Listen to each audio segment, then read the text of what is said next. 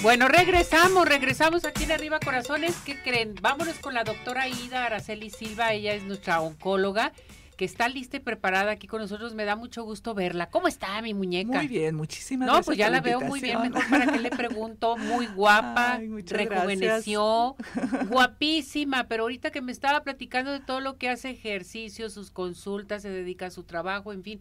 Qué bueno, doctora, la felicito. Ay, muchas gracias. Sí, muy, muy bien que estamos ahorita. Qué bueno, doctora. Pues vámonos con el tema de cáncer de ovario. Así es. Es el coco. Pensamos que no hay cáncer de ovario, pero sí lo hay, ¿verdad? Doctora? Lo que pasa es que el cáncer de ovario a lo mejor no ha dado tanta difusión como en otros cánceres. Pero la verdad es que es un tipo de cáncer que es un poco silencioso por la localización de los ovarios.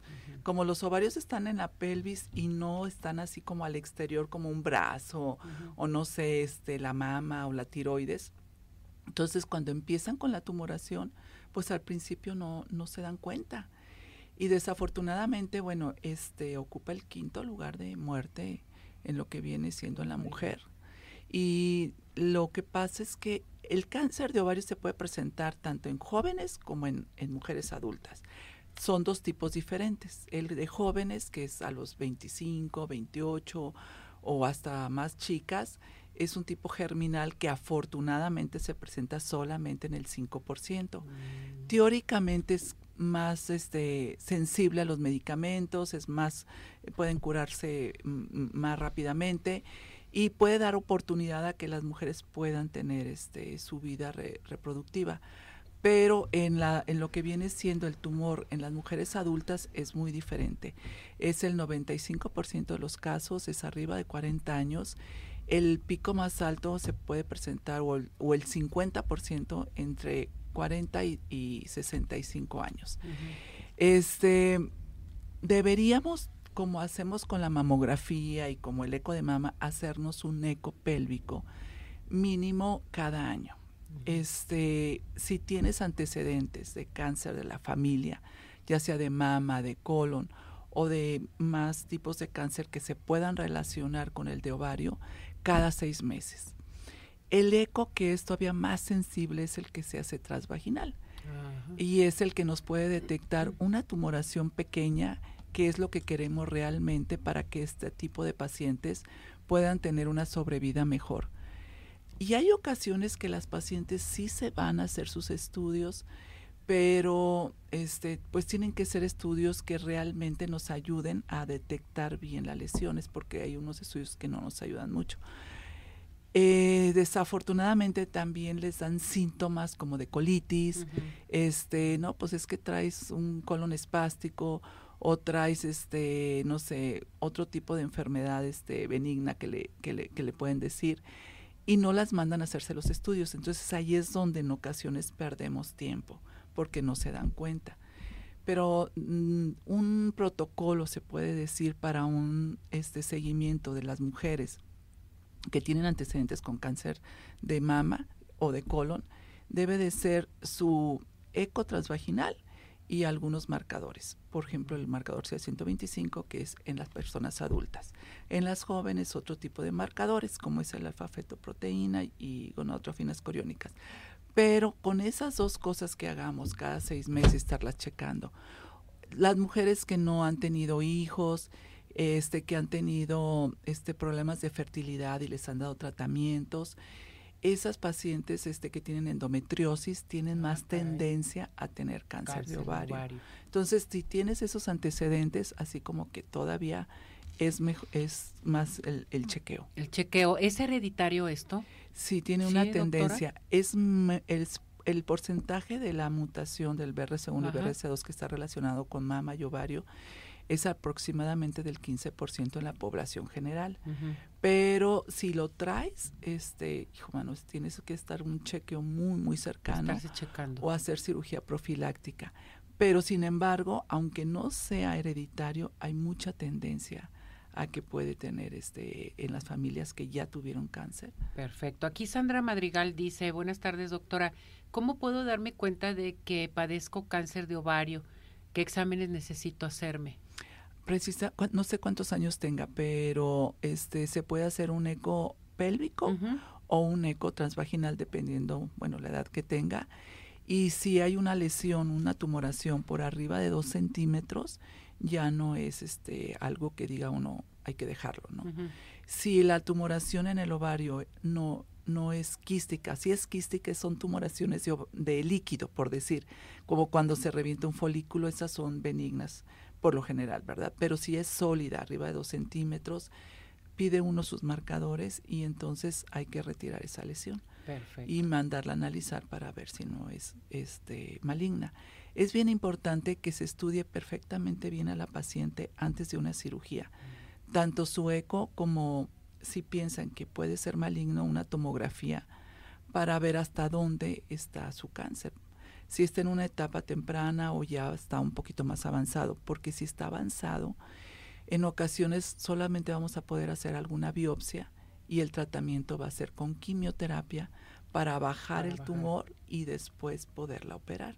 Entonces, y aparte que la maneje un especialista en el área para que le haga una cirugía completa, ¿no? O sea, se revisa el tumor, se ve que no sea canceroso, perfecto, se cierra ya está ahí. Pero si es canceroso, limpiar todo este ganglios, todo lo que se tiene que quitar y después pasarla a su tratamiento oncológico.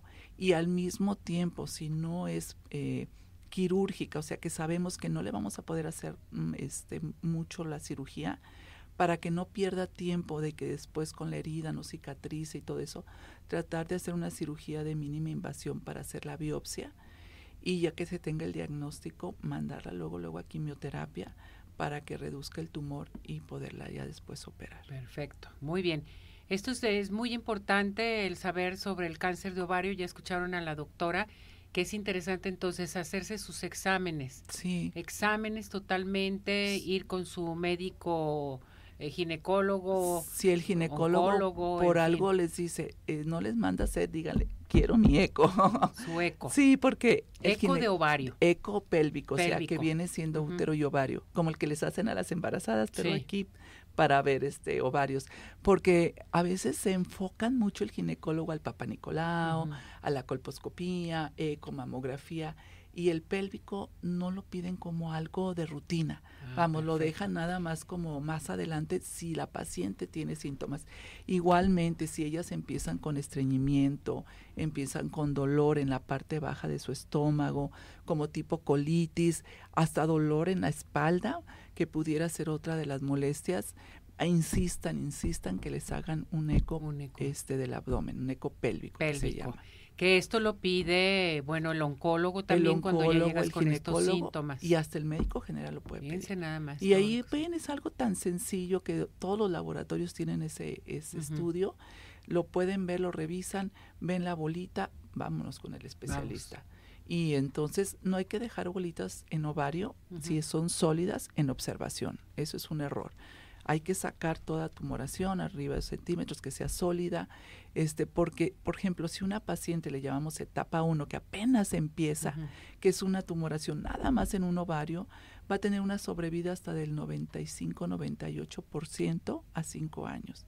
En cambio, si una paciente ya tiene la tumoración en los dos ovarios o en, en el alrededor, pues que es la grasa que le llamamos epiplon y todo eso, y se va a una etapa 3, por ejemplo, tenemos cuatro etapas, va a tener una sobrevida de un 35% no nomás a 5 años. Y es una etapa 4, pues de un 20%. Aunque hay mucho medicamento, pero la sobrevida desafortunadamente baja muchísimo si el tumor ya está más, más invadido. He ahí el por qué tenemos que todas las mujeres estarnos checando y si en realidad hay, eh, hubo en familia o hay en familia personas que tienen cáncer de ovario y que tiende a nosotros también hay que hacerlo, doctora, hay que hacerlo porque pues o si tuvieron alguno de los que no han tenido hijos o que tuvieron endometriosis, este o si tuvieron tratamientos para quedar embarazadas también, como les comentaba, todos esos son factores de riesgo que lo que pasa es que es un estímulo con lo de fertilidad al ovario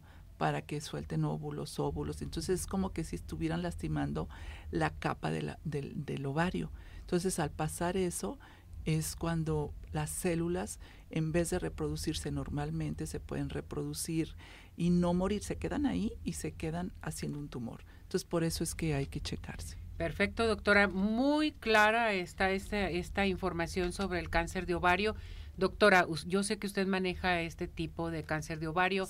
¿A qué teléfono nos podemos dirigir con usted, doctora? Mm, puede ser el, el, mi personal, que es el 333 1716 482, que viene siendo el teléfono de... de 33 31 71 64 82. Así es. y el otro número es el 33 36 40 32 35. 33 36 40 40 32 35. 32 35. Ahí se pueden comunicar. Entonces, más vale prevenir que lamentar, acudir, hacerse sus exámenes su este eco pélvico, que eso es muy importante para saber cómo están nuestros ovarios. Y no se tienen que preocupar porque a veces dicen, es que me van a radiar como en la mamografía, que a veces no quieren ir.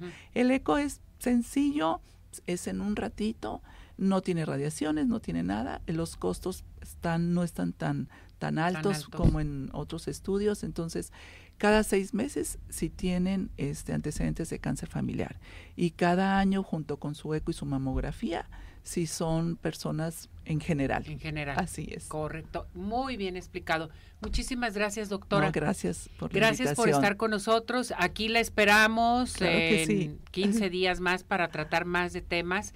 Aquí con la doctora Aida Araceli Silva, nuestra doctora oncóloga. Dígame usted, ¿quién cumplió años?